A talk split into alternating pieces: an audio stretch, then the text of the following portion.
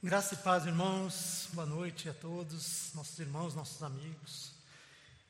Bom, irmãos, estamos aqui mais uma vez, né, de, de surpresa aqui, porque acho que a maioria já sabe, mas alguns que não vieram de manhã, o nosso pastor teve um problema de saúde.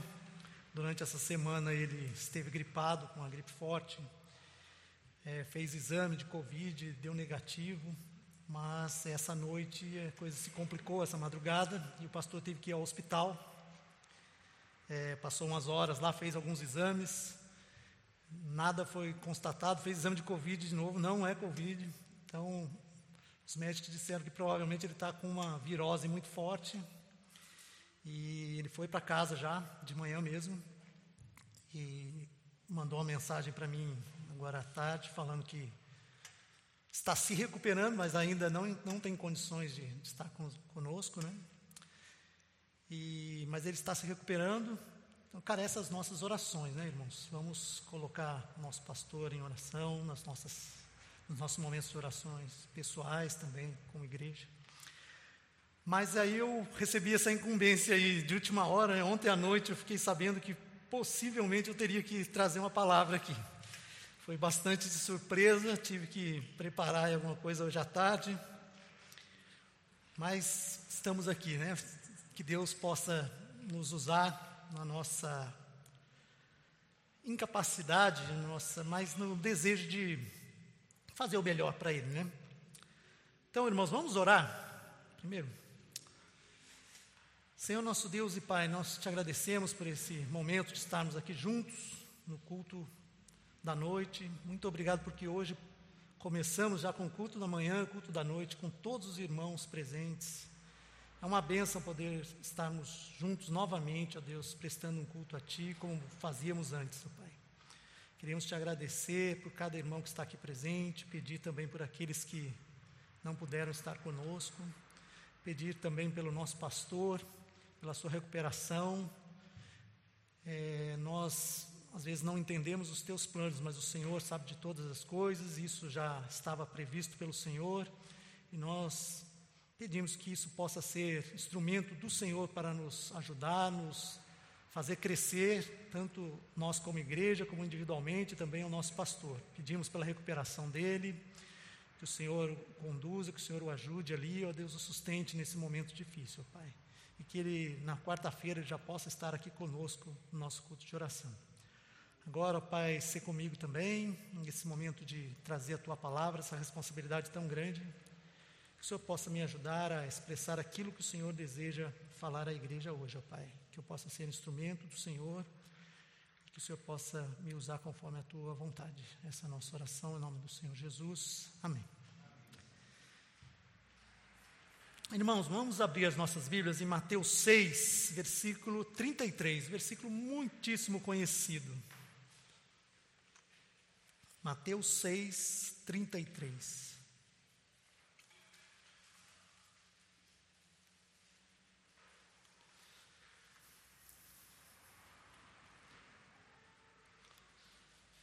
Mateus 6,33, vamos ler. Mas buscai primeiro o seu reino e a sua justiça, e todas essas coisas vos serão acrescentadas. Esse é um texto muitíssimo conhecido, já se tornou música, é decorado pelos irmãos, né? Acho que a maioria sabe esse texto de cor. É um texto muito usado em, em assim, conselhos, né? As pessoas vão falar, ah, busque primeiro o reino de Deus, e todas as coisas serão acrescentadas, aquela coisa muito usada no nosso dia a dia até. Mas eu gostaria de parar um pouquinho para a gente analisar melhor esse texto, né? Nós vamos começar com ele, mas na verdade depois a gente vai expandir ali um pouquinho, um pouco antes, um pouco depois, para a gente entender realmente o que Jesus queria dizer com esse, com essa palavra dele.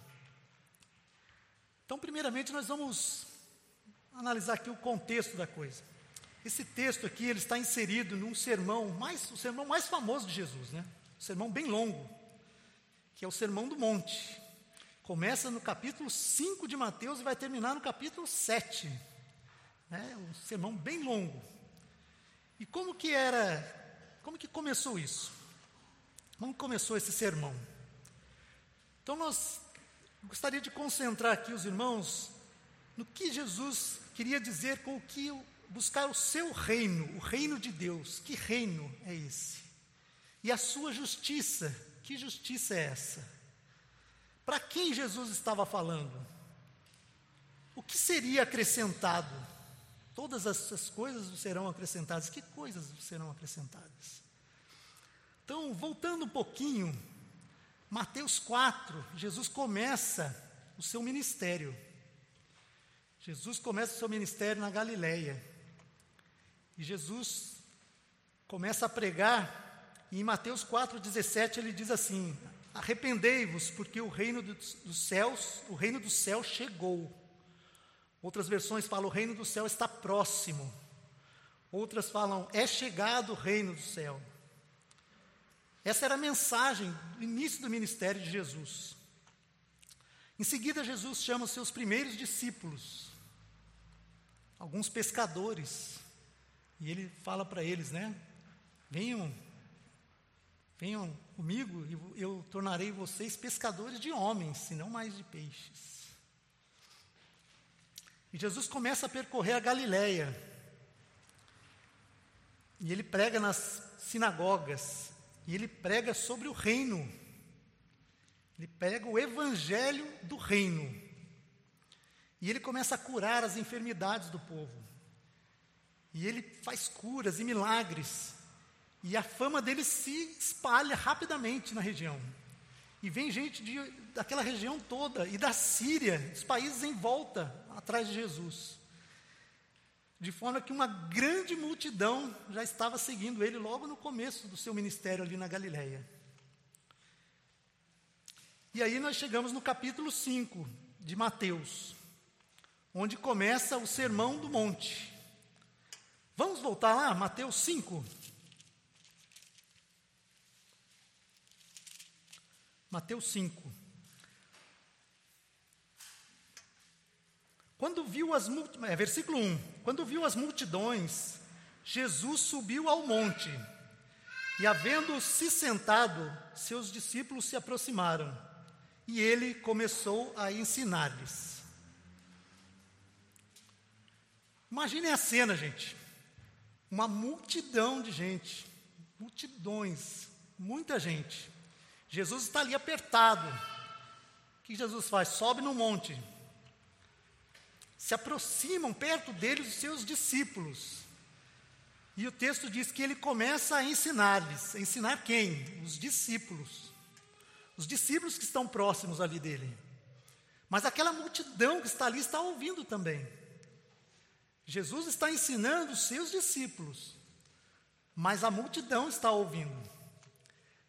Compara, vamos fazer assim uma, uma ilustração daquela situação.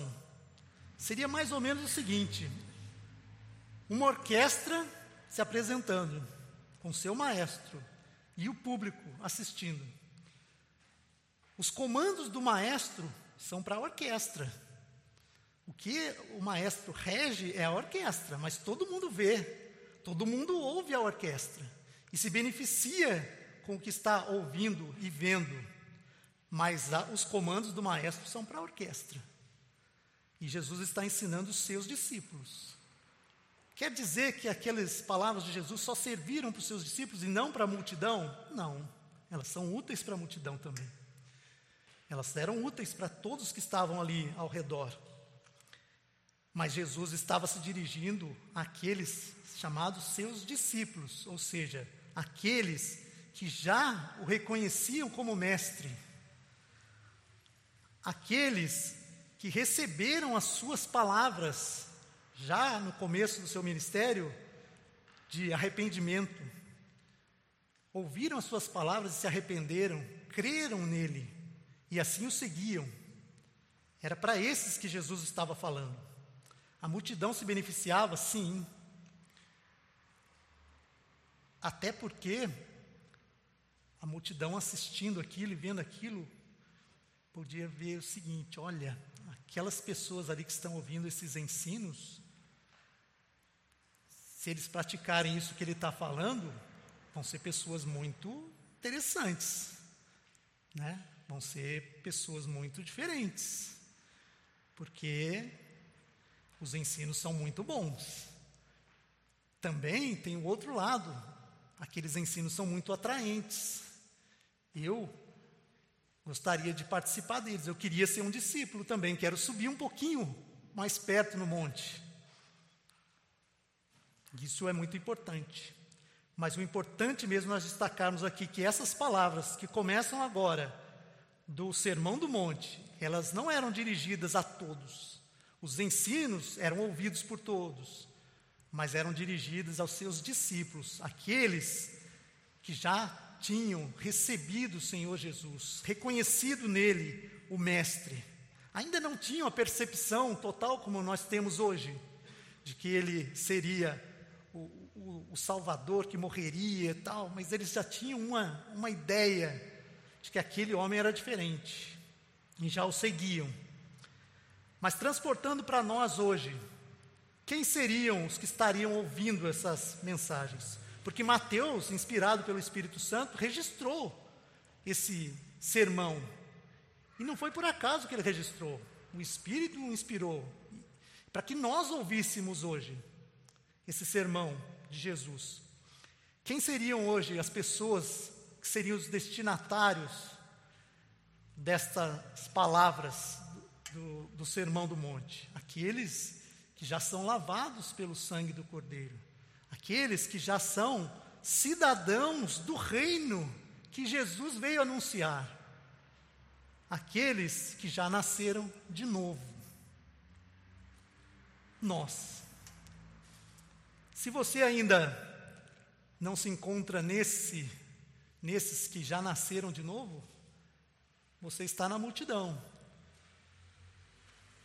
Ah, os assuntos aqui tratados são muito interessantes, são muito atraentes, são muito importantes. Você pode gostar dele, gostar deles, e você pode se sentir atraído por eles e querer também participar disso. Está aqui o convite, né?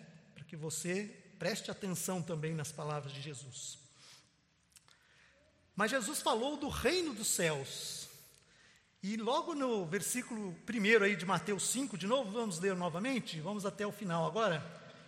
É, na verdade, o versículo 2. Ele começou a ensinar-lhes dizendo, versículo 3: Bem-aventurados os pobres em espírito, pois deles é o reino do céu.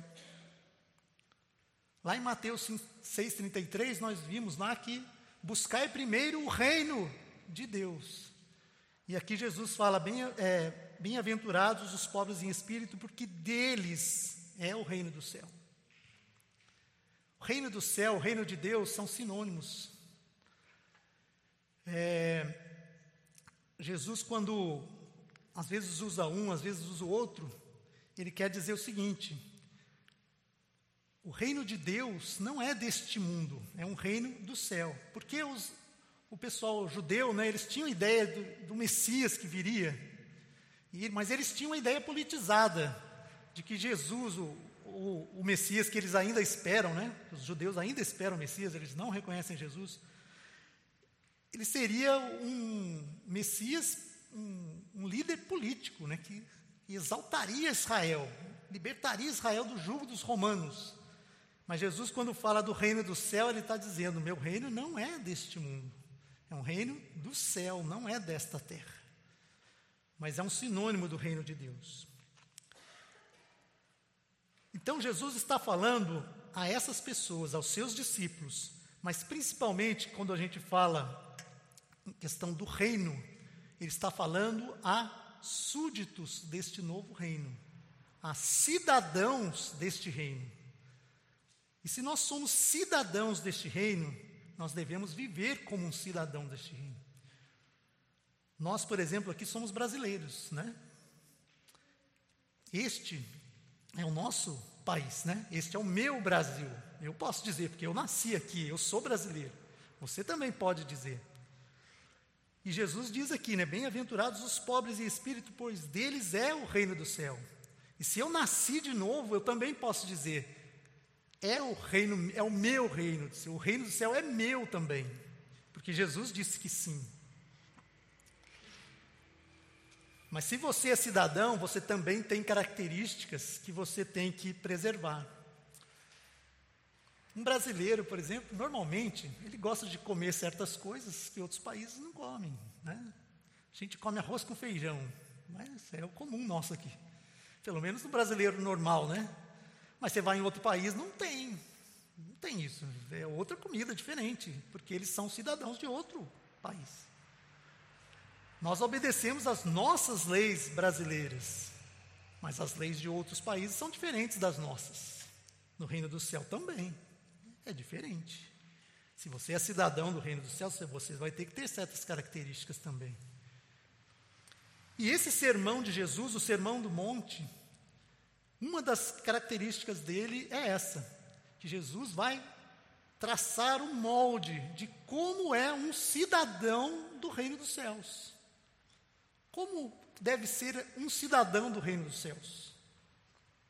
E se você lê o sermão inteiro, né, tem muitas coisas. Nós temos aí as coisas éticas, a, o procedimento, a maneira de pensar, os valores, tantas coisas que Jesus falou. Mas nós vamos nos concentrar só naquele pedacinho ali. Uma coisa que é importante, que as instruções contidas nesse sermão, elas não, não são possíveis de serem seguidas por aqueles que não pertencem a este reino. Você imagine Jesus falando essas coisas, buscar primeiro o reino dos céus. Para alguém que não liga para Deus e com as coisas de Deus, isso é uma coisa que não faz sentido algum. Isso só faz sentido para aqueles que são lavados pelo sangue do Cordeiro, para aqueles que têm uma nova mente, aqueles que foram gerados de novo, que nasceram de novo, que são nascidos do Espírito, porque essas palavras só fazem sentido para estes. Para os outros, elas podem até ser palavras bonitas, mas elas não fazem tanto sentido. Talvez sejam até impossíveis, né? São coisas difíceis, até impossíveis. Mas para aqueles que são cidadãos do reino, essas são, são palavras viáveis e importantes.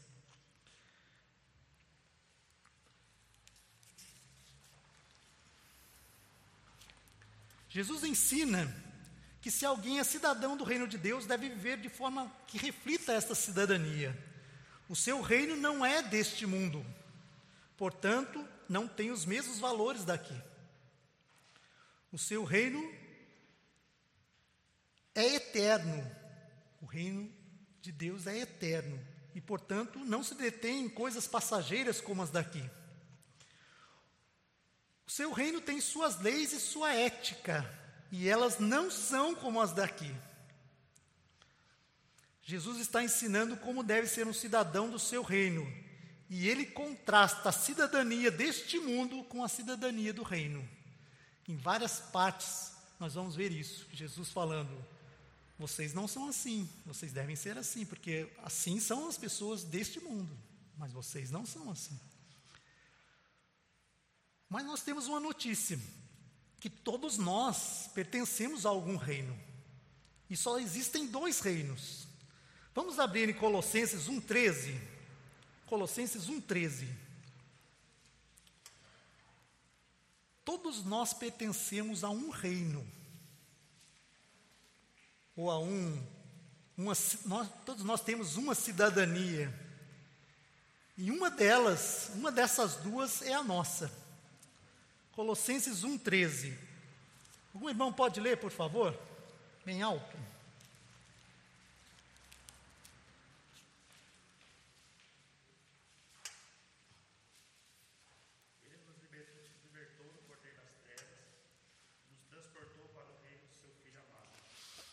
Uma outra versão fala que ele nos tirou do império das trevas, né? Alguém tem essa versão aí? Se transportou para o reino do seu filho amado.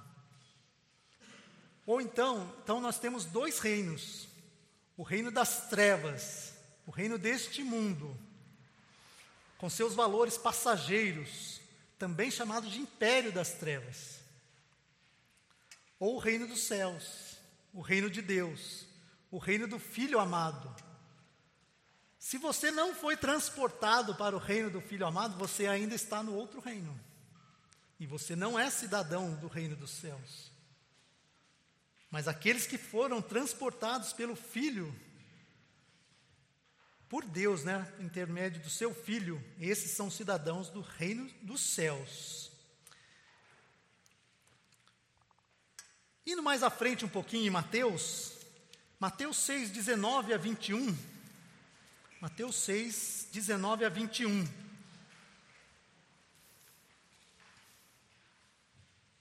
Mateus 6, de 19 a 21, um pouquinho antes do, do nosso texto aí, né? Nós vamos ver aí o, o contexto anterior ao, ao texto que nós lemos. Jesus vai dizer assim: Não ajunteis tesouros na terra, onde a traça e a ferrugem os consomem, e onde os ladrões invadem e roubam, mas ajuntai tesouros no céu, onde nem a traça nem a ferrugem os consomem, e os ladrões não invadem nem roubam. Porque onde estiver o teu tesouro, aí estará também o teu coração. Jesus aí está contrastando o reino dele com o reino deste mundo. Onde estão os seus valores? Na terra? Nos tesouros desta terra? Você está juntando tesouros nesta terra ou nos céus? Porque onde estiver o teu tesouro, onde estiver aquilo que é importante para você, aí está o teu coração. Isso mostra da onde você é cidadão.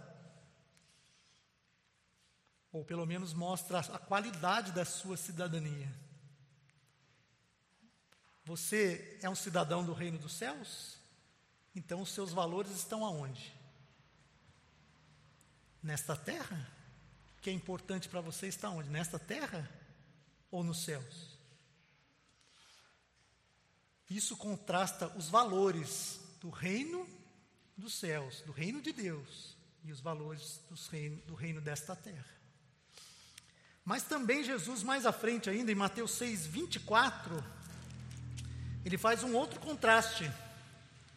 E ele diz assim, versículo 24 de Mateus 6: Ninguém pode servir a dois senhores porque ou odiará um e amará o outro, ou se dedicará a um e desprezará o outro. Não podeis servir a Deus e às riquezas. Dois senhores. O reino tem o seu senhor. E a gente não pode estar com um pé no reino e um pé no outro. A ideia aqui é de você se submeter, ter apenas um reino, um Senhor. É, alguns podem até argumentar o seguinte: ah, mas é possível servir ao reino de Deus. Eu venho domingo na igreja, eu vou no culto de quarta-feira, é, faço as minhas atividades, alguma coisa aí, alguma coisa durante a semana, mas o resto eu trabalho para minhas coisas aqui deste mundo. Mas essa é uma ideia errônea. Humanamente parece possível, mas ela é uma errônea, porque aqui nós temos a ideia de um escravo. E não é a ideia de se, se querer ser é, de um senhor, agradar um senhor ou outro. A ideia é de pertencer. Porque um escravo, ele não tem vontade, ele pertence a um senhor ou ao outro. Não existe um escravo que pertence metade do dia a um e metade do dia ao outro. O dono dele é só um.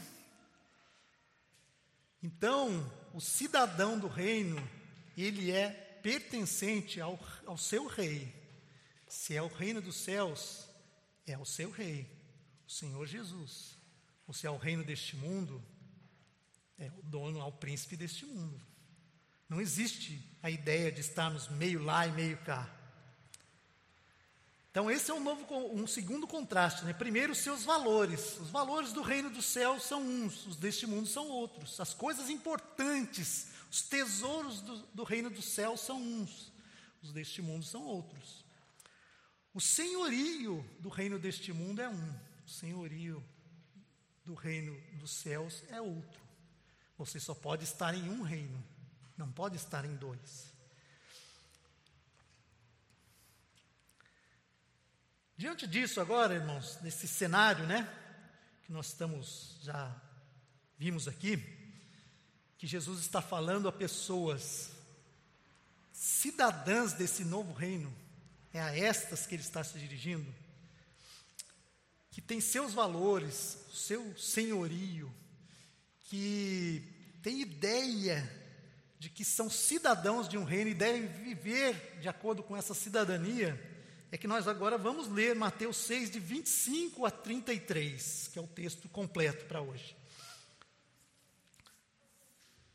Começa assim: Por isso vos digo. Então, por isso, esse por isso aí, é justamente aquilo que nós falamos dos tesouros no, na terra, no céu, o senhorio, os dois senhores, ninguém pode servir a dois senhores. E aí chega nesse pedacinho aqui, Jesus fala assim: Por isso, por causa de tudo isso que eu falei, eu vos digo: não fiquem ansiosos quanto à vossa vida, com o que vocês vão comer ou com o que bebereis, nem quanto ao vosso corpo, com o que vocês com que vos vestireis. Não é a vida mais do que o alimento e o corpo mais do que o vestuário? Olhai para as aves do céu, que não semeiam nem colhem, nem ajuntam em celeiros, mas o vosso Pai Celestial as alimenta. Acaso não tendes muito mais valor do que elas? Qual de vós, por mais ansioso que esteja, pode acrescentar sequer uma hora à duração da sua vida? Por que andais ansiosos pelo que vestir? Olhai como os lírios do campo crescem, e eles não trabalham nem tecem. Mas eu vos digo que nem Salomão, em toda a sua glória, se vestiu como um deles. Se Deus veste assim a planta do campo, que hoje existe e amanhã é jogada no forno, quanto mais a vós, homens de pequena fé. Portanto, não vos inquieteis dizendo que comeremos ou que beberemos, com que nos vestiremos, pois os gentios é que procuram todas essas coisas, porque o vosso Pai Celestial sabe que precisais de tudo isso. Mas buscai primeiro o seu reino e a sua justiça, e todas essas coisas vos serão acrescentadas. Não vos inquieteis, pois, pelo dia de amanhã, porque o dia de amanhã trará suas próprias preocupações. Basta cada dia o seu mal.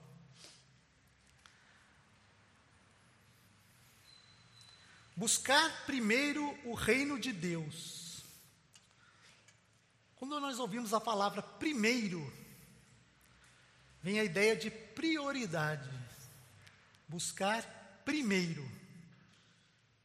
Se tem primeiro, é porque tem segundo, terceiro, né? deve ter algo a mais, né? Senão, só se tivesse uma coisa, era só aquela, né? Mas buscar primeiro. Porque deve haver coisas que vêm depois, que devem ser colocadas em segundo plano. O reino deve ter prioridade. uma ilustração disso, né? Uma vez eu fui no supermercado e tinha um caixa vazio, assim, né? E eu fui nele, estava vazio. Aí a moça falou assim para mim do caixa, né? Falou: olha, esse caixa aqui é só para idosos, grávidas e pessoas com criança de colo. E eu olhei na placa e estava lá escrito assim: preferencial para é, idosos, crianças, eh, pessoas, mulheres grávidas, pessoas com crianças de colo, tal. Eu falei para ela, olha, moça, o que está dizendo ali é que é preferencial. Se chegar um idoso, ele passa na frente. Mas aqui eu posso passar. Se não tem ninguém, ele é preferencial, eu posso entrar. Ela falou, não, é só para eles. Eu falei, então vocês escreveram errado, porque o que está tá escrito lá é exclusivo para pessoas assim, assim, assim. Mas não é o que está escrito lá. Não, mas é assim que é o jeito. Não, não, vamos discutir, não. Eu vou no outro caixa, não tem problema. Mas que está errado, está errado. Porque não é isso que está dizendo lá. Lá está dizendo que a pessoa tem preferência, que ele pode passar na frente, mas não tem ninguém aqui no caixa. Aí tudo bem, aí foi para outro caixa, tudo bem. Mas é mais ou menos isso, né? Prioridade. O que, que você vai colocar na frente? Você está colocando o reino de Deus na frente? Ou na hora do aperto você põe outras coisas? As preocupações com o que você vai comer, o que beber, vão vem à frente. O que você vai vestir vem à frente. Então nós não devemos buscar o nosso alimento ou a nossa roupa? Será que é isso que Jesus está dizendo? Buscar primeiro o reino de Deus e a sua justiça. Ele estava falando de que as pessoas estavam preocupadas, né, com ansiosas pelo alimento, pela roupa, pelo que vestir, o que comer. Nós não devemos buscar isso? Será que é isso que é o reino? Na verdade, não. O reino de Deus não é um reino de preguiçosos. Segundo a Tessalonicenses 3:10, né, Paulo fala assim que aquele que não quer trabalhar, que também não coma. Veja que a palavra é dura. Que aquele que não quer trabalhar, que também não coma. Então devemos sim buscar o nosso alimento de cada dia, o nosso sustento. Nós devemos buscar o, o melhor para vestir a nossa família num dia frio como esse, né? Temos que procurar sim. O que Jesus está dizendo é que nós devemos colocar o reino de Deus na frente primeiro lugar. Salomão também fala do preguiçoso, que o preguiçoso devia tomar uma lição com a formiga, porque a formiga, no, no verão, ela guarda o seu alimento para o inverno, ela trabalha, e o preguiçoso deveria tomar lição com ele, com a formiga. Jesus também fala dos pássaros aí, né? Um pouquinho antes, ele fala: olhai as aves do céu, Versículo 26: Olhai as aves do céu, que não semeiam nem colhem, nem ajuntam em celeiros, mas o vosso Pai Celestial as alimenta. E aí as pessoas olham para isso e falam assim: Ah, tá vendo? Não precisa fazer nada. Mas olha as aves do céu, elas não fazem nada? Não. Elas não ficam deitadas o dia inteiro no ninho delas lá e, e o alimento cai lá dentro. Não. Elas vão atrás, elas têm que correr atrás do inseto, elas têm que correr atrás da fruta. Vocês já viram a, a mãe, né? A pássaro, né? Quando tem os seus filhotinhos no, no ninho, como ela vai, caça alimento em todo lugar e depois engole e regurgita na boca, do, no, no bico dos, dos filhotinhos, né? E aquilo o trabalho dia a dia, dia inteiro. Porque Deus fornece sim o alimento. O alimento está nas árvores, está na natureza, está ali ao redor, a água, tudo, mas ela tem que correr atrás. Ela tem que ir lá buscar. O reino de Deus não é um reino de preguiçosos. Não é um reino de pessoas que simplesmente deitam e, e tudo certo. Agora, Deus vai me dar tudo assim, está tudo certo. Deus está te dando tudo. Mas Ele te deu a capacidade, te deu a saúde, te deu a capacidade física, intelectual, te deu inteligência para você correr atrás das coisas. Não pode ser um reino de pessoas desocupadas. Alguns usam o texto do Salmo 127 para para é, como argumento, né? Para que não é bem assim, não, Emerson. É, as coisas são diferentes. Vamos ver Salmo 127? Abram lá, Salmo 127.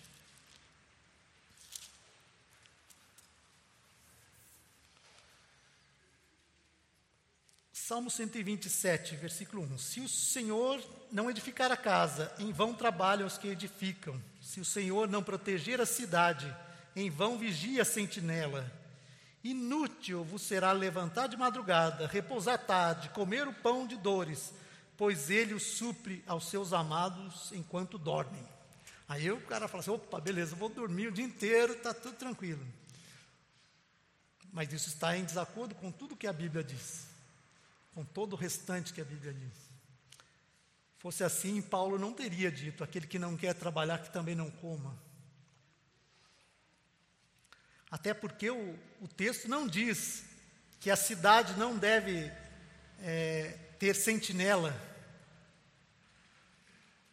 Ele diz que, as, que se o Senhor não guardar a cidade, pode ter até 200 sentinelas que não vai adiantar nada. É isso que está dizendo, mas que não diz que não deve ter sentinela. Ele não diz que nós não devemos edificar a casa. Ele diz que se o Senhor não edificar a casa, se nós estivermos fazendo uma coisa que não é o que Deus quer, não adianta você querer fazer, porque não vai funcionar. É isso que está dizendo. Que você tem que buscar fazer aquilo que Deus tem de propósito para a sua vida. Mas não deixar de edificar a sua casa. Não é isso. Você tem que edificar a sua casa. A questão da sentinela, depois, a gente vendo lá em Ezequiel 33, fala que se tiver uma, uma sentinela na cidade, guardando a cidade, a atalaia, né, que ele, que ele, que ele usa o termo, e, e vier o, o exército inimigo e a atalaia não tocar a sua trombeta, ela vai ser responsabilizada, porque tem que tocar a trombeta para avisar que está vindo o inimigo. Então a cidade tem que ser guardada assim. Os pássaros, eles não recebem o alimento direto no seu ninho. Então, uma ideia errônea que as pessoas têm é essa. Vou buscar o reino de Deus. Ah, vou fazer só coisa na igreja, vou fazer só isso. A pessoa confunde as coisas. Esquece da ideia de cidadania. Você tem que fazer o seguinte: você tem que viver como um cidadão do reino. Essa é a ideia. Não é você ter um ativismo religioso. Não é isso que, a, que o texto está querendo dizer. Buscai primeiro o reino de Deus e tudo vai ser acrescentado. As pessoas até falam isso, né? Tudo vai ser acrescentado. Busque primeiro o reino de Deus e tudo vai ser acrescentado. Não é essa a ideia. A ideia é você buscar primeiro o reino de Deus, porque Ele, você é cidadão deste reino, e quem é cidadão quer o melhor para o seu reino quer que o seu reino se expanda, quer, quer, ser, quer que o seu reino seja notado.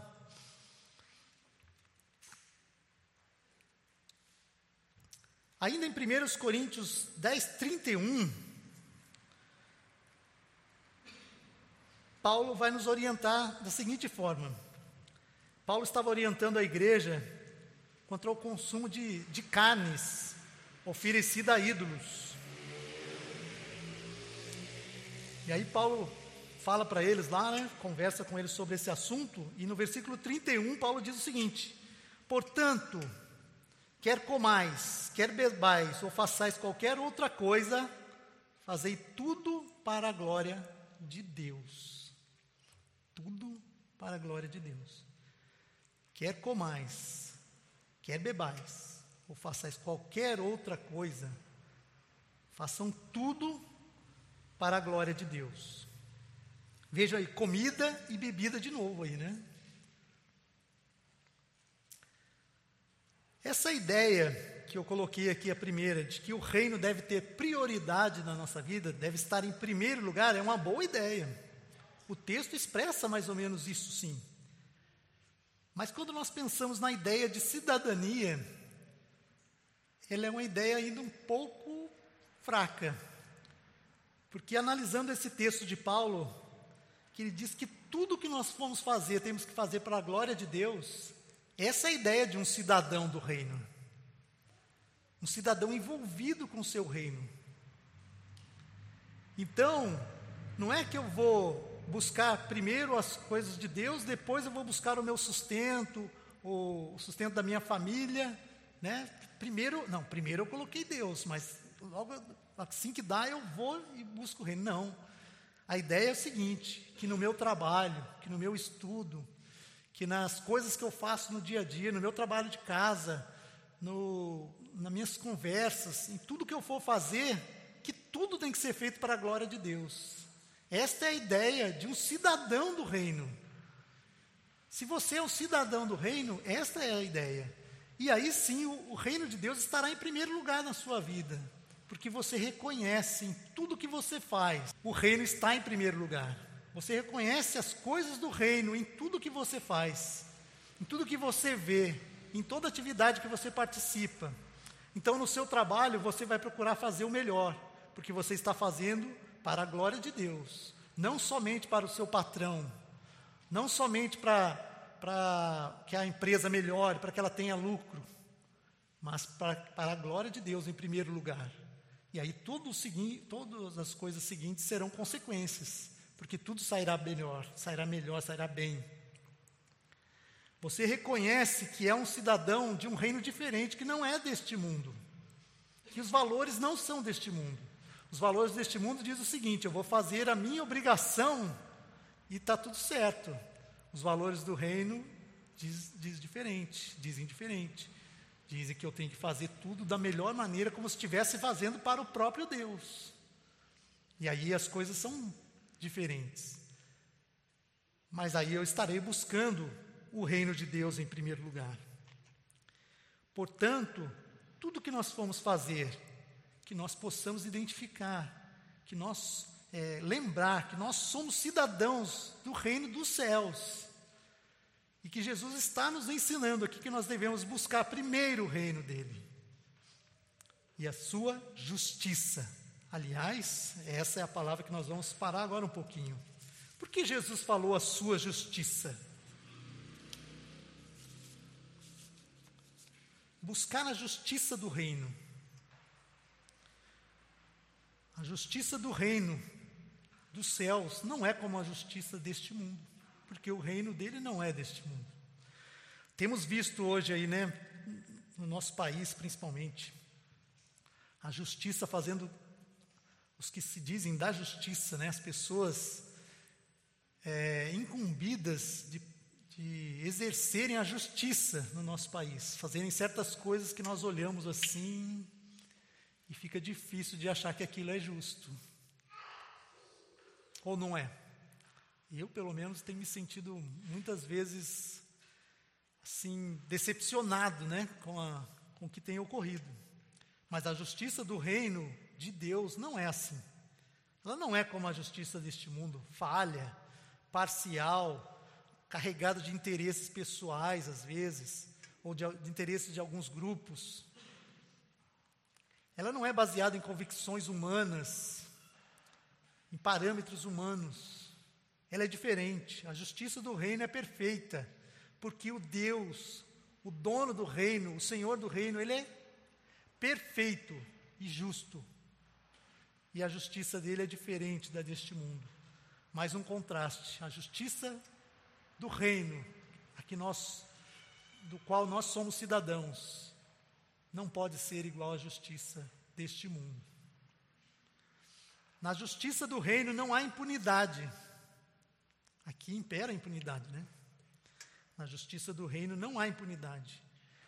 Gálatas 6,7 vai dizer o seguinte: Tudo que o homem semear, isso também colherá. Tudo o que ele semear, colherá. Não há impunidade. Não vai ficar impune. A Bíblia também nos diz que todos nós vamos comparecer diante do tribunal de Cristo. E que todos os incrédulos comparecerão diante do trono branco, onde serão julgados. Não haverá impunidade. A justiça deste mundo é muito falha. A justiça do reino também, ela é diferente porque ela não é hipócrita. Ela não diz uma coisa e pratica outra, cobra uma coisa e faz outra. Ela não é hipócrita, mas ela é aplicada com misericórdia. E ela tem como alvo o arrependimento e o perdão. Vamos lembrar o caso da mulher adúltera levada até Jesus? Aquela mulher apanhada em adultério foi levada até Jesus. E Jesus escrevia no chão, na areia, né? E chegaram os homens e falaram: Olha, essa mulher aqui, mestre, ela foi apanhada de adultério. A lei diz que nós temos que apedrejar ela. O que, que o senhor diz? E Jesus olha, nem olha para eles, né? escrevendo ainda na, na areia, fala para eles: Então tá bom. que atire a primeira pedra aquele que não tem pecado. E o que aconteceu? Cada um deles foi saindo, foi saindo, foi saindo, e não sobrou ninguém. Sobrou Jesus e a mulher. Por quê? Porque eles eram hipócritas. Queriam fazer justiça, mas eles não praticavam a justiça. E o cidadão do reino não pode ser assim. Ele tem que buscar a justiça do reino.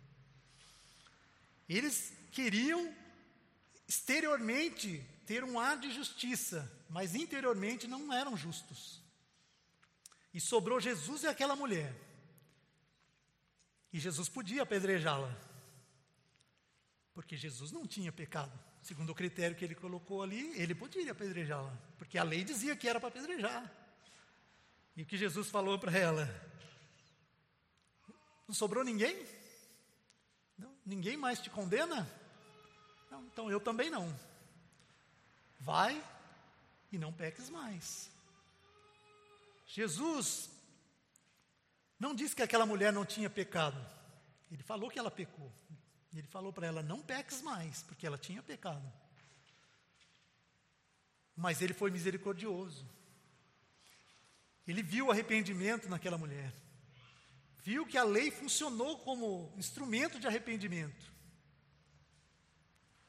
Mas ele advertiu: não peques mais, não caia mais nesse pecado.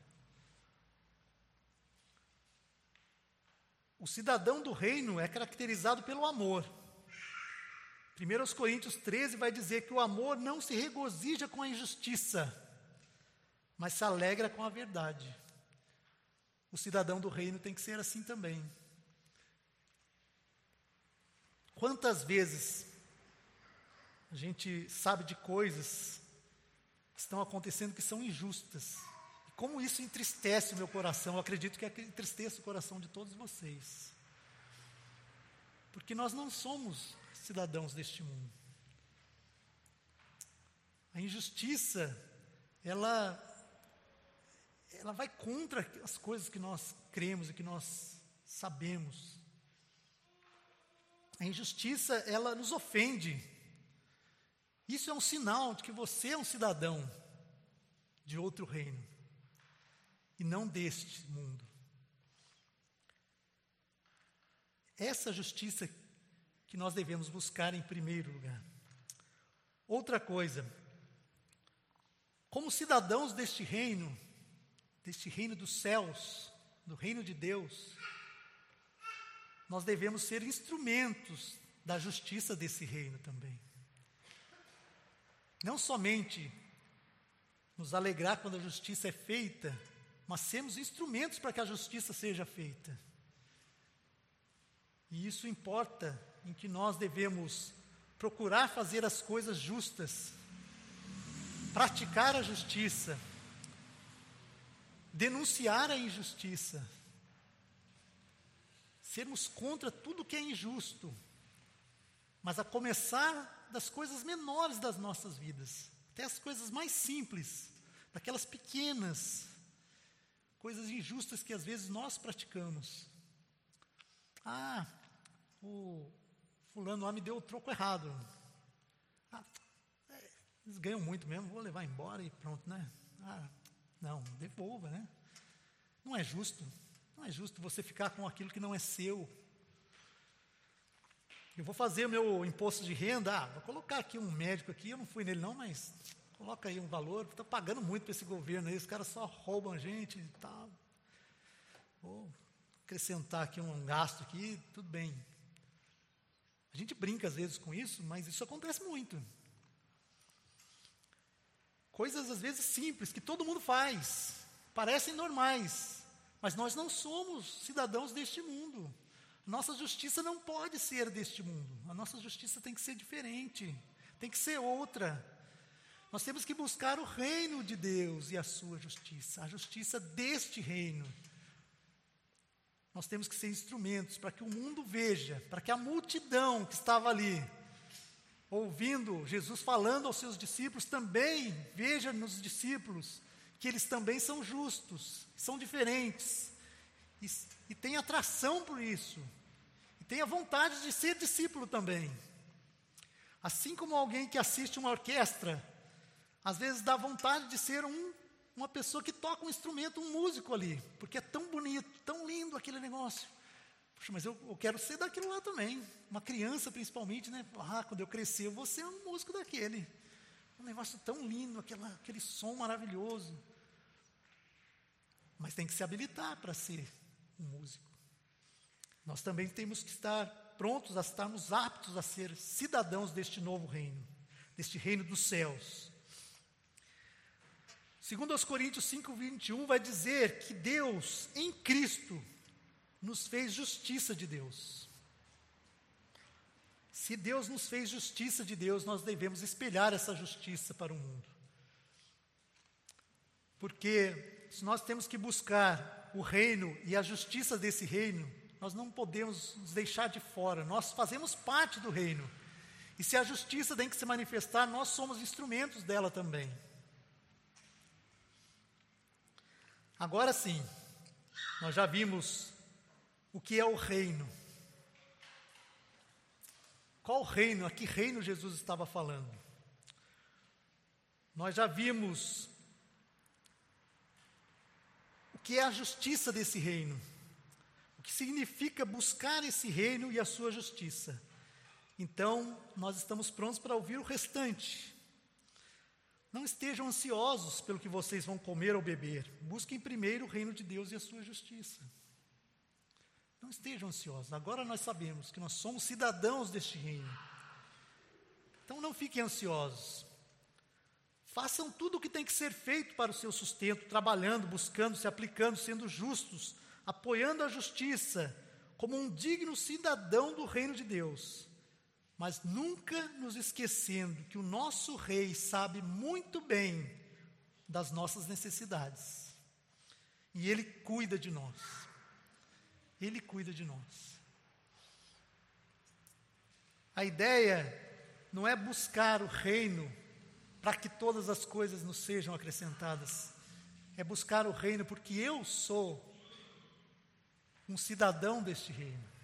Eu me reconheço como alguém lavado pelo sangue do Cordeiro, por aquele que morreu na cruz por mim.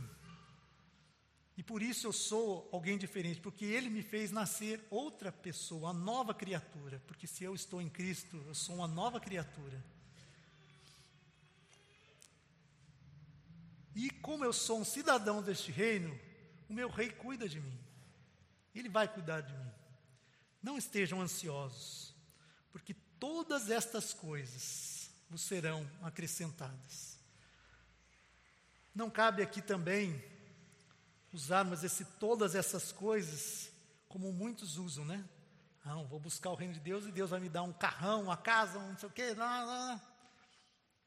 Que Deus estava dizendo aqui é o seguinte: que Ele vai cuidar de você, que você vai ter a sua comida, o seu teto, a sua o seu alimento, o seu vestuário, que Ele vai cuidar de você. Mas como você é cidadão desse novo reino, os seus valores, os seus tesouros não estão aqui, mas estão lá, no reino dos céus. E nós aguardamos o dia em que esse reino vai se manifestar totalmente, porque até então nós só vemos partes dele. Mas haverá um dia em que todo o mundo, todo o reino, os reinos de todo o mundo serão entregues ao Filho. E a Bíblia nos diz que todo joelho se dobrará e toda língua confessará que Ele é o Senhor. Tanto os cidadãos do reino quanto aqueles que não nunca foram, mas todos se dobrarão diante dele. E é Ele que cuida de nós. Dificuldades nós temos, nós sempre teremos mas devemos manter na nossa mente que Deus cuida de nós, porque nós somos cidadãos deste reino. O reino dos céus é o reino inaugurado por Cristo e no qual ele governa o seu próprio povo. Esse reino começa na vida de qualquer pessoa quando ela se humilha, se arrepende, crê, submete-se a Ele e nasce de novo. O Sermão do Monte é um sermão para esses cidadãos deste reino. Mas se você ainda não é, se você está na multidão, que hoje possa ser o dia em que você tome esse passo. Reconheça que este reino é um reino eterno, que Jesus é o rei neste reino. Se humilhe, se arrependa, creia, submeta-se a Ele, e Ele vai te fazer nascer de novo, uma nova criatura, um novo cidadão de um novo reino. E todas as coisas vos serão acrescentadas. Amém.